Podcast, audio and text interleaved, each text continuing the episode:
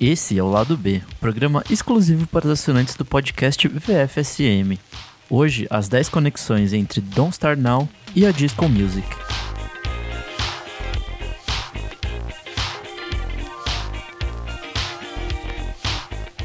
A cada nova edição, 10 dicas incríveis de materiais relacionados à música. Quer ter acesso a essa e outras edições do programa? Apoie nosso podcast em padrim.com.br barra podcast VFSM.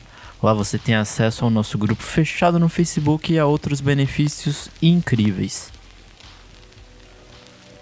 Bom, lá quando saiu o segundo disco da Dua Lipa, o Future Nostalgia, a gente comentou no programa que ele era uma verdadeira aula de disco e funk dos anos 70 e 80.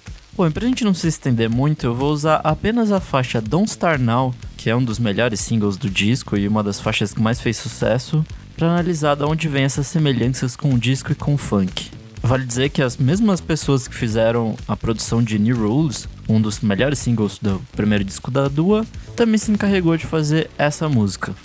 Bom, acho que antes vale dizer que o disco ele foi bastante dominante ali nos anos 70 até a Disco Demolition Night, que na verdade acho que a gente pode até trazer em algum futuro programa, porque é um assunto bem interessante. Mas ali no começo de 70 foi muito dominante. E ele tinha uma cultura própria das pistas de dança e de ser muito receptivo ao público negro e ao público queer também. Acho que grande parte da, da mensagem era que, através da dança, através de festas, dava para passar por períodos bem ruins e, né, sacudir a poeira e seguir em frente. E a verdade é que ali na metade dos anos 70, as coisas começaram meio que a degringolar, assim, porque virou uma puta modinha e aí sabe como é, né? As rádios começaram a tocar a todo tempo. O cinema começou a explorar isso como, sei lá, tipo um, meio que um gênero e Embalo de Sábado à Noite é um filme que retrata um pouco disso.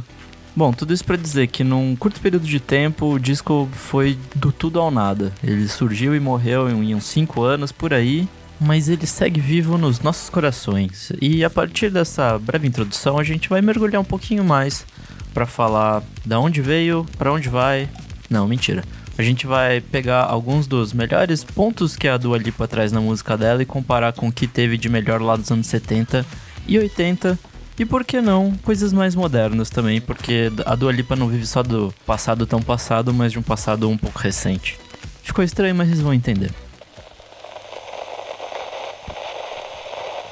Número 1. Guitarras vindas do funk. Bom, se você nunca ouviu Chic e Nile Rodgers, bom, vocês têm que ouvir. Parem tudo que vocês estão fazendo agora, vão lá no Spotify, abram, coloquem Chic e depois você volta aqui. Mas bom, a semelhança é muito na cara, assim. Essa guitarrinha é muito peculiar do Nile Rodgers. Ele foi um dos caras mais importantes para a fundação do gênero e para onde ela chegou. E né, essa homenagem tinha que ser prestada de alguma forma ou de outra. E bom, você já deve ter ouvido falar do Nile Rodgers, na verdade. Ele voltou aos holofotes ali em 2013, quando o Daft Punk resolveu gravar o Random Access Memories. E né, no single que mais fez sucesso nesse disco, tinha lá a guitarrinha safada do Nile Rodgers. Para vocês verem bem essa semelhança, a gente vai comparar Good Times do Chic com a guitarrinha de Don't Star Now.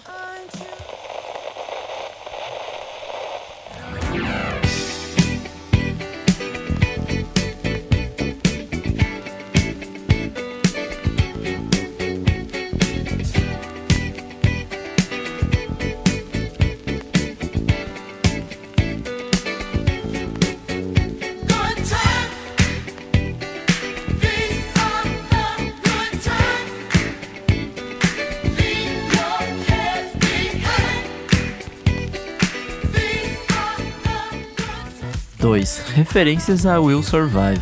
Acho que uma das músicas mais clássicas de toda a disco music é a Will Survive, da Gloria Gaynor.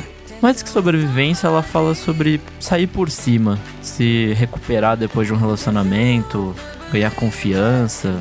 E acho que a Dua Lipa retrata bastante isso na música dela também. É, numa das melhores partes da letra, ali no refrão, ela fala que vai survive, né? Mas ela dá uma pausa dá uma ênfase nisso e acho que essa é a grande parte da mensagem, assim, essa ênfase, ela vem muito certa na música, assim, ela é muito pontual e essa referência fica muito clara. Então vamos comparar as duas.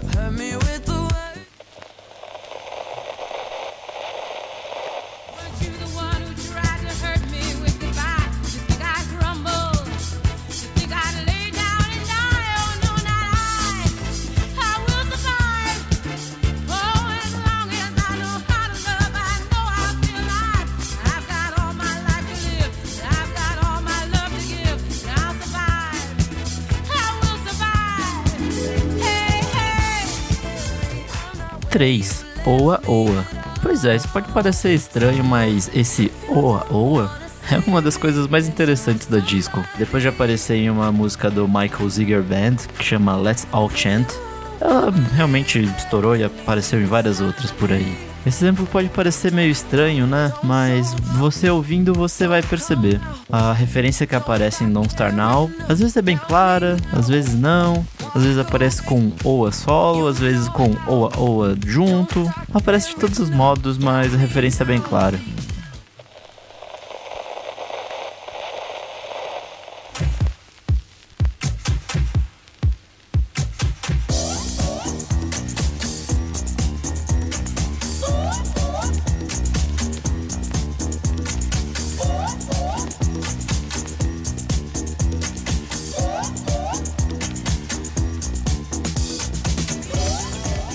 4.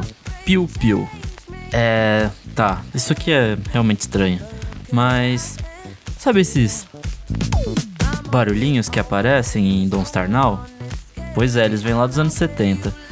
Esses são sons de sintetizadores que ficaram bastante em evidência ali nos anos 70 com o George Moroder, que também foi um dos pioneiros e um dos grandes ícones da disco. Os sintetizadores já vinham aparecendo há algum tempo na música pop, mas acho que foi com a disco que ele realmente explodiu, assim. E a partir dali, muitos outros gêneros, né? Que também incorporavam do pop, ou tinham uma linguagem um pouco mais pop, também foram incorporando sintetizadores. E acho que a disco ajudou bastante nessa popularização do instrumento. E pra gente comparar um pouquinho esses piu-pius da Dua Lipa com os piu-pius do Moroder, vamos ouvir aqui Baby Blue, do George Moroder.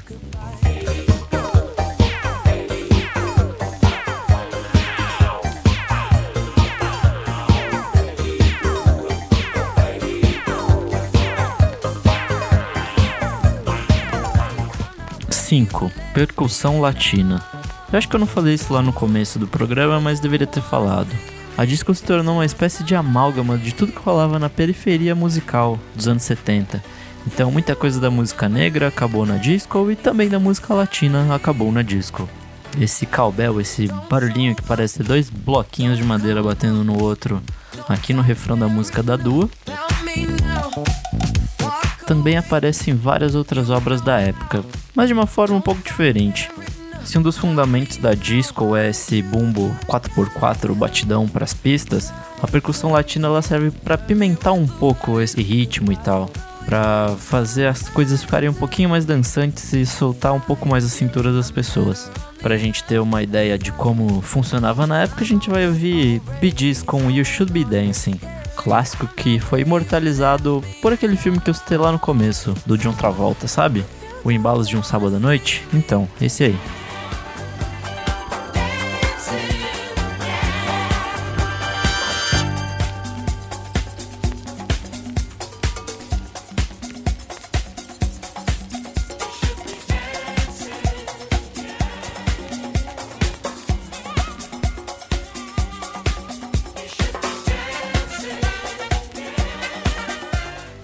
6. Orquestras. Sabe esses violinos que aparecem aqui um pouco antes do refrão? Eles também são um dos fundamentos da disco. E apesar de fundamento, foi uma das coisas que ajudou a afundar o estilo. A produção dessas músicas, como você pode imaginar, né, contratar um monte de música, um monte de violino, um monte de metais e várias coisas do tipo era bastante caro. Então, produzir uma música na época não era exatamente barato e não existia como hoje um computador que fizesse esse som sem nenhum custo adicional. Pra gente ter uma ideia de como rolava na época, vamos ouvir The Sound of Philadelphia do MFSB.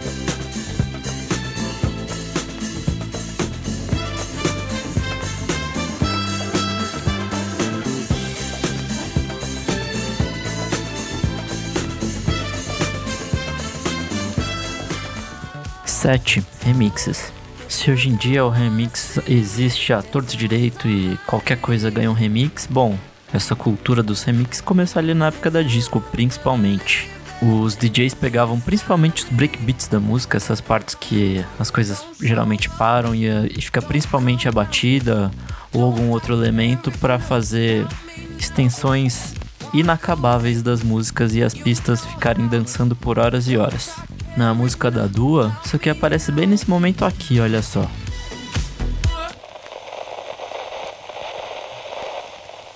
Tá vendo que bem nessa parte ela fica com a batida repetida, a percussão latina aparece, os violinos também estão aqui, os adlibs da Dua, essas partezinhas de voz que aparecem meio que etéreas aí no meio. Parte do refrão tá sendo referenciado também, tá vendo? Olha só, tá tudo aí. Dentro da música ela funciona meio que como uma ponte ali, um pré-refrão, mas ao mesmo tempo ela faz muita referência à cultura das pistas e dos remixes. 8. Elementos modernos. Bom, como eu falei lá no começo do programa, Dua Lipa no vídeo só do passado e Don't Star Now também roubam um pouquinho de coisas mais modernas de recriações do disco, entre elas a No Disco e a French House. Dá para perceber um pouquinho as referências escandinavas de Todd Terje e Robin, ou ainda da French House, de Fred Falcon e do Daft Punk. Dos elementos interessantes da No Disco ou dessa French House, né, que o Daft Punk fez também, é que o piano se torna um elemento percussivo. Se na Dua Lipa a gente ouve isso aqui, em Strand Bar do Todd Terje a gente ouve isso aqui, olha só.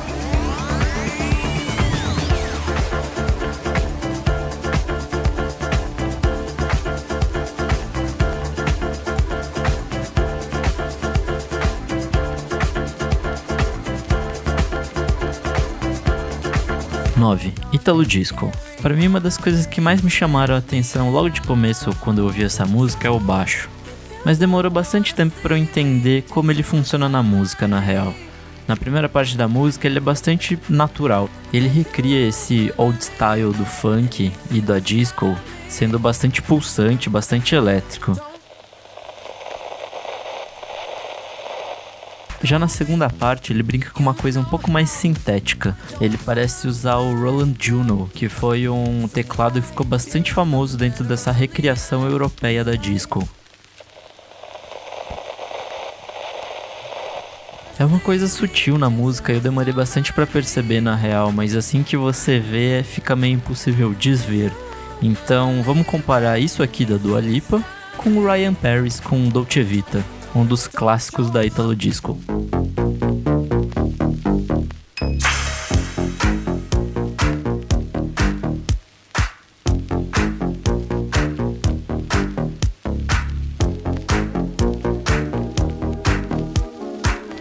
Público ao vivo. Eu tenho certeza que isso aqui é mais um aceno, mais uma piscadela da Dua Lipa do que realmente uma referência, referência, sabe, né? Se você reparar bem aqui nessa parte, olha só. Viu? Não parece que tem um público, não parece que tem gente cantando junto, tipo um público no meio de um show. É sutil, eu sei, mas tá lá. Isso foi usado na música Got to Give It Up, do Marvin Gaye. Olha só como a Dua Lipa dá aquela piscadela pra gente.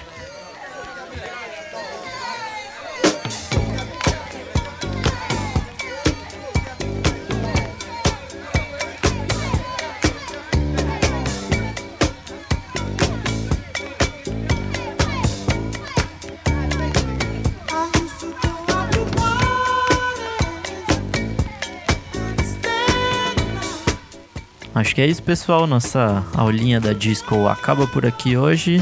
Ah, vale dizer que essa lista foi totalmente inspirada no programa Sweet Town Pop, que foi lançado no ano passado, que eu inclusive citei no programa que a gente fala de da Dua Lipa.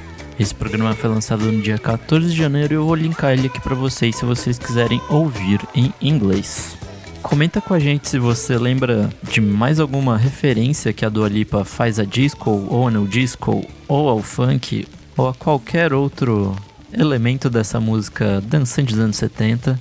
Comenta com a gente lá no grupo do Padrim no Facebook. Obrigado a você que está ouvindo esse programa. Obrigado a você que doa pra gente lá no Padrim. E até a próxima.